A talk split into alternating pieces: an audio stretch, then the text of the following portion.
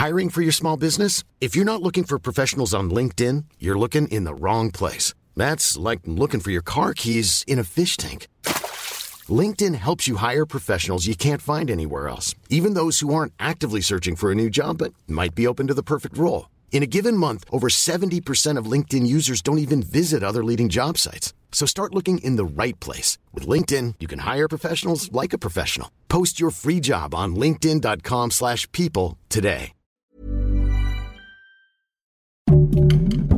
Heraldo Podcast, un lugar para tus oídos.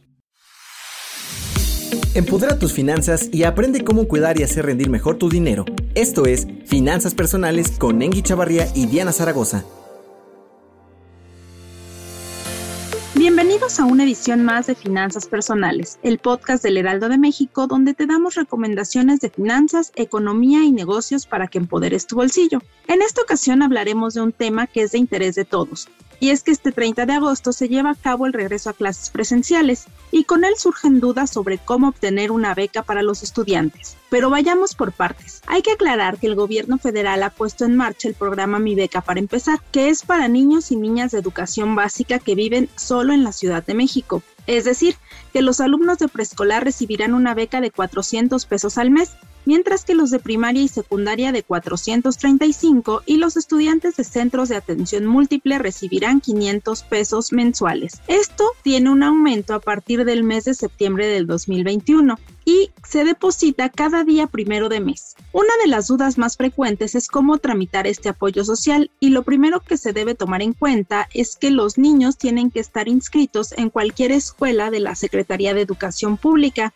Después deben descargar la aplicación Obtén Más para realizar el registro a través de Internet y los documentos que piden son el CURP, la dirección de la escuela, el comprobante de inscripción, en este caso al ciclo escolar 2021-2022, así como la clave del centro de trabajo o escuela. También los papás deben proporcionar un número de celular, correo electrónico, el CURP, el código postal, comprobante de domicilio y una identificación oficial. Pero esta beca, como decíamos, es solo para estudiantes de la Ciudad de México. Sin embargo, si no son de la ciudad, se puede solicitar la beca Benito Juárez, que también está dirigida a familias en condición de pobreza y con integrantes que estudian en educación inicial, que es igual preescolar, primaria o secundaria, y son menores de 15 años. Esta ayuda es de 1.600 pesos bimestrales y se entrega durante todo el ciclo escolar pero el alumno debe mantenerse cursando los estudios de su grado. Se pide pertenecer a escuelas públicas y no estar recibiendo ningún otro apoyo de ningún programa social a nivel federal. Y hay varias maneras de solicitar la beca del bienestar Benito Juárez. La primera es marcando por teléfono desde cualquier ciudad del país al número 55 11 62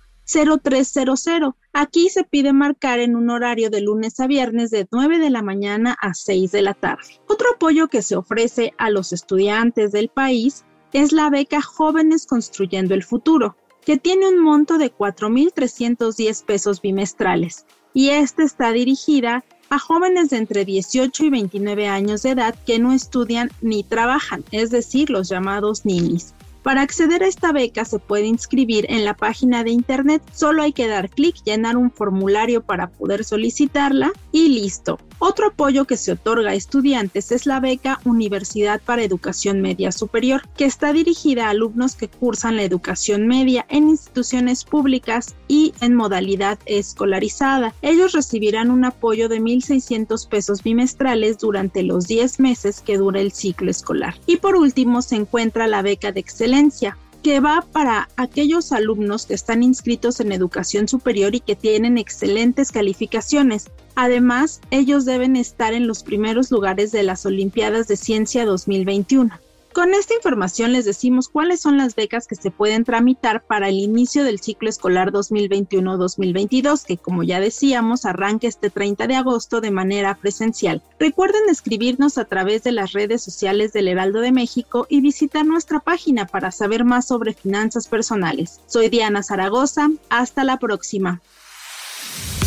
No te quedes con la duda. Compártenos tus preguntas en las redes sociales del Heraldo de México. Esto fue Finanzas Personales.